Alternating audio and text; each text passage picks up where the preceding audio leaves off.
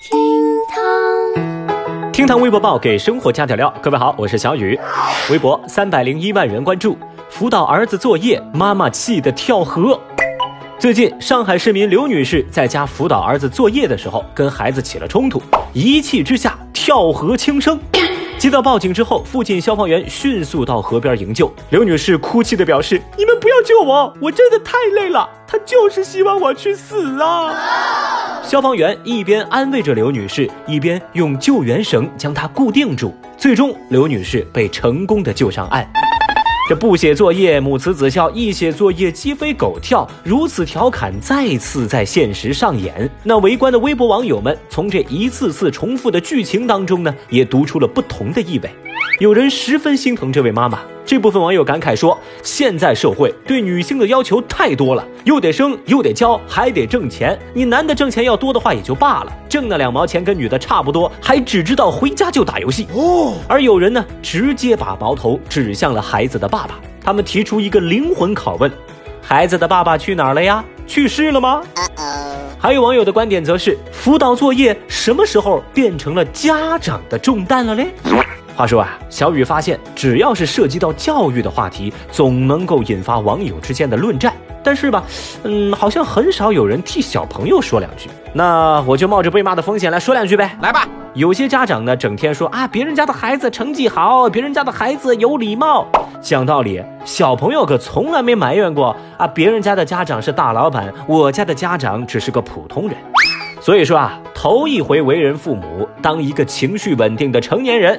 第一次为人子女，也做一个内心强大的小朋友，希望彼此之间都能多一点点的体谅吧。你在教我做事啊？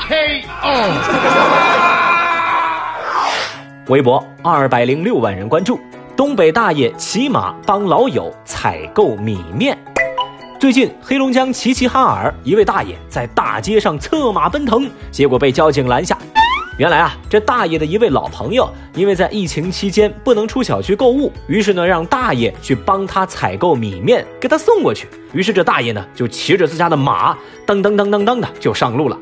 大爷说了，自个儿家院子大，退休了之后呢，就开始养马，这不正好就在疫情期间用上了吗？不过因为违反交通法，大爷被民警劝返。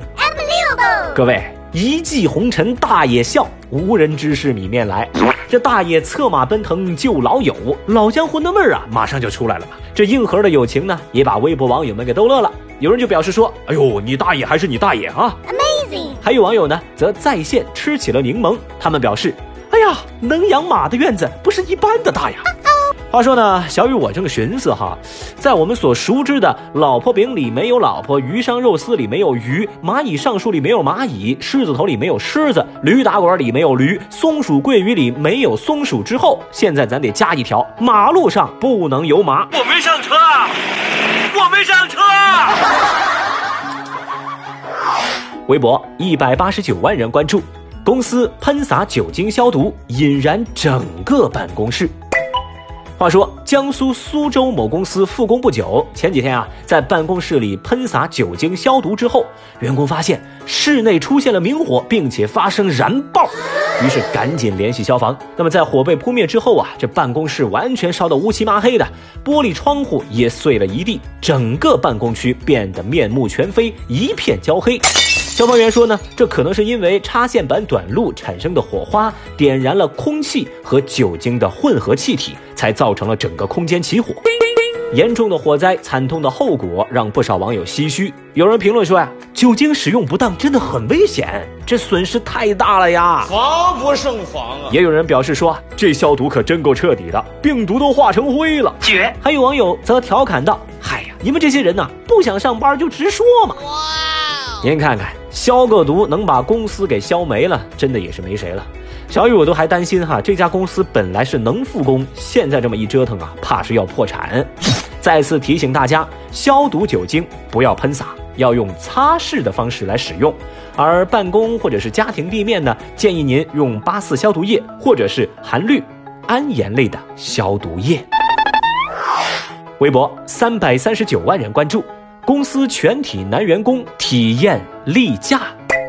最近，福州某互联网公司全体男员工体验例假。嗯，具体来说就是办公的时候要带着注水的卫生用品，感受女性的生理期。还有员工得全副武装，还原疫区女医护人员们不太方便的场景。